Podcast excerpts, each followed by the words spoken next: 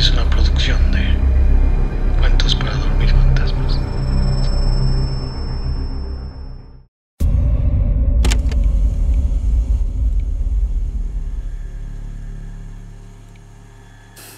He estado en la unidad de contención cerca de 15 años. Fui de los primeros en formar parte del grupo. Antes de nosotros, bueno, no hay registros. Ni me imagino cómo se las arreglaban antes.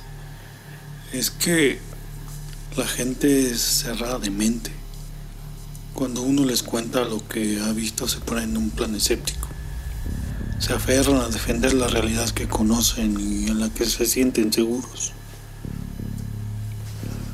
Ese es nuestro trabajo. Que la gente se siga sintiendo segura. Que todo lo que conocen siga andando. ¿Qué pasaría si un día te enteras que ese doctor, al que tanta confianza le tienes, al que corres cuando tu hijo está enfermo, esa última esperanza no tuviera ni puta idea de qué está haciendo? Conoce vagamente para qué sirven esas pastillas amargosas que te tragas tan religiosamente, pero cada cuerpo es distinto. Un día, después de empujarte la píldora por el gañote, Podrías hincharte como un pez globo hasta la asfixia y nadie sabría qué es lo que te pasó. Eso pasa con la unidad de contención. La mayoría de las veces no sabemos qué está pasando o cómo manejarlo. Tuvimos que juntar un montón de gente con pelotas suficientes para estar al borde de la destrucción y seguir pensando en soluciones sin cagarse en los pantalones. Te cuidamos todos los días y tú no lo sabes. Somos serios en las sombras. El día que me muera no va a haber ceremonias, ni medallas, ni fotos. Mi sustituto se encargará de quemar mis restos, si es que queda algo, y terminamos. A lo que sigue. El primer caso, lo que inició todo fue por allá del 2004. Yo me acababa de ser policía, no porque fuera algo que soñara desde siempre, al contrario. La cosa es que no tenía muchas opciones y fue de los pocos lugares a los que me aceptaron. Obviamente como era nuevo y el más pendejo me tocaban los peores turnos, los peores barrios. Ya llevaba unos meses patrullando con Piña. Este güey llevaba años patrullando los peores turnos. El pedo es que Piña nunca se quiso meter en negocios. Él decía que era honesto y jamás aceptaba un solo varo. La cosa es que todos teníamos tarifas que teníamos que cumplir, tarifas mensuales que se tenían que juntar de la mordida. Y como este güey nunca entregaba nada, se la pasaba en arresto o en los peores barrios. En vano fue que pusiera chingos de quejas a los superiores. Cada vez que ponía una queja lo dejaban en paz un rato y luego le iba peor. Nos tocaba patrullar las orillas de la ciudad donde todo se volvía más salvaje. La gente por estos lados ya ni se molestaba en llamar a emergencias cuando algo le pasaba. Ya sabía que este era territorio sin ley. Las únicas patrullas que veías eran las que entraban para pedir su derecho de piso a las banditas locales. Se nos hizo muy raro cuando la radio se oyó decir que estaban pidiendo ayuda en esos lugares. Después de que se escuchó la dirección solo hubo silencio. Era obvio que nadie se iba a ir a meter en la pelea pandillas a las afueras. Nadie excepto Piña. El cabrón quería irse a meter a separar a estos güeyes que ni se lo merecían. Prendió la sirena y salimos hechos la madre rumbo al callejón de las margaritas. Hazme el pinche favor. El callejón de las margaritas le habían puesto al lugar más horrendo e infrahumano de la ciudad, donde se juntaba la pandilla de la peor calaña. Y para allá íbamos nosotros. Por más que quise hacer entrar en razón a Piña, el cabrón nomás no hizo caso. Es nuestro trabajo. Por eso nos pagan, decía. Y no quería darse la vuelta. Ninguno de los dos tenía estómago para lo que nos íbamos a encontrar. Llegamos a las margaritas y donde pensamos que iba a haber una batalla campal solo había silencio.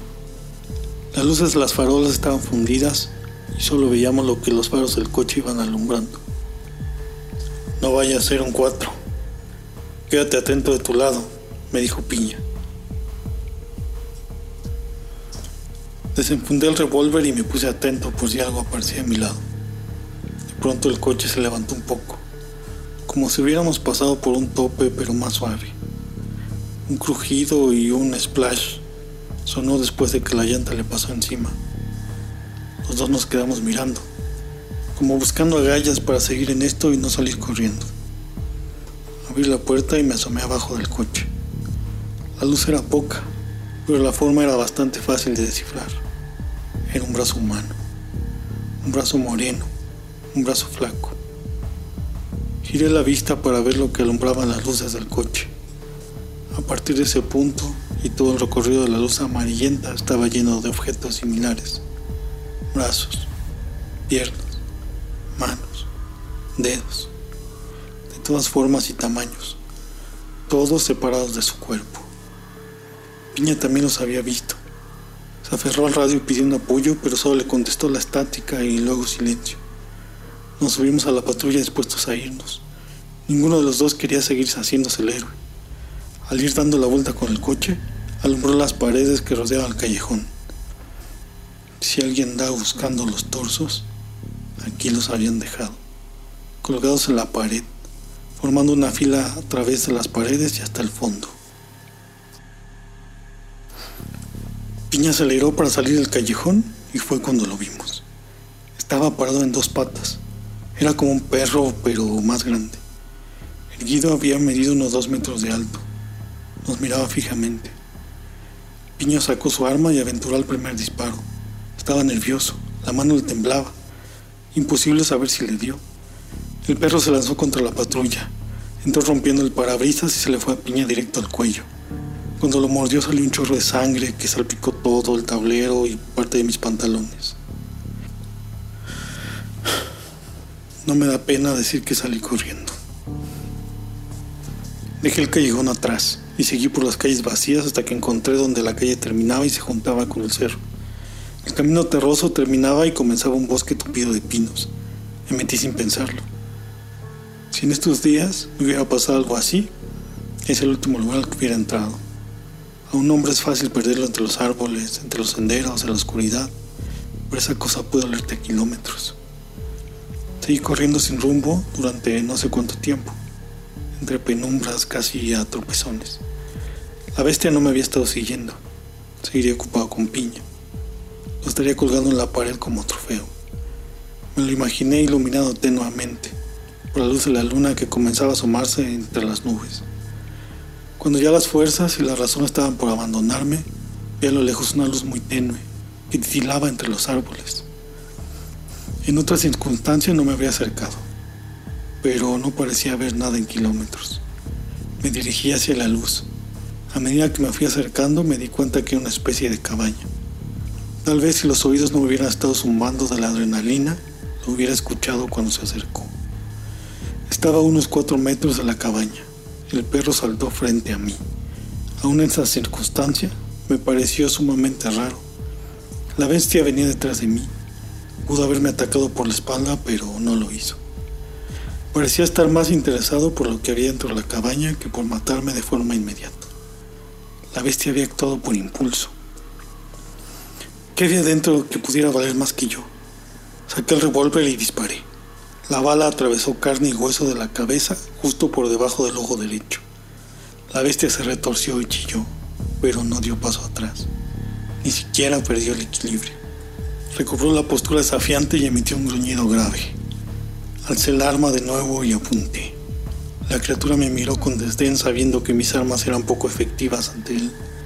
Para este momento ya no me interesaba más que saber qué ocultaba atrás de esa puerta. Apunté a la pata y disparé una vez más. Escuché el hueso de la rodilla romperse y el monstruo derrumbarse con un aullido dolor. Corrí hacia la puerta y entré de golpe. Dentro de un espacio pequeño vi un hombre escuálido y moreno. Estaba sentado, desnudo, dentro de un círculo dibujado en el piso. Tenía un rifle en el regazo.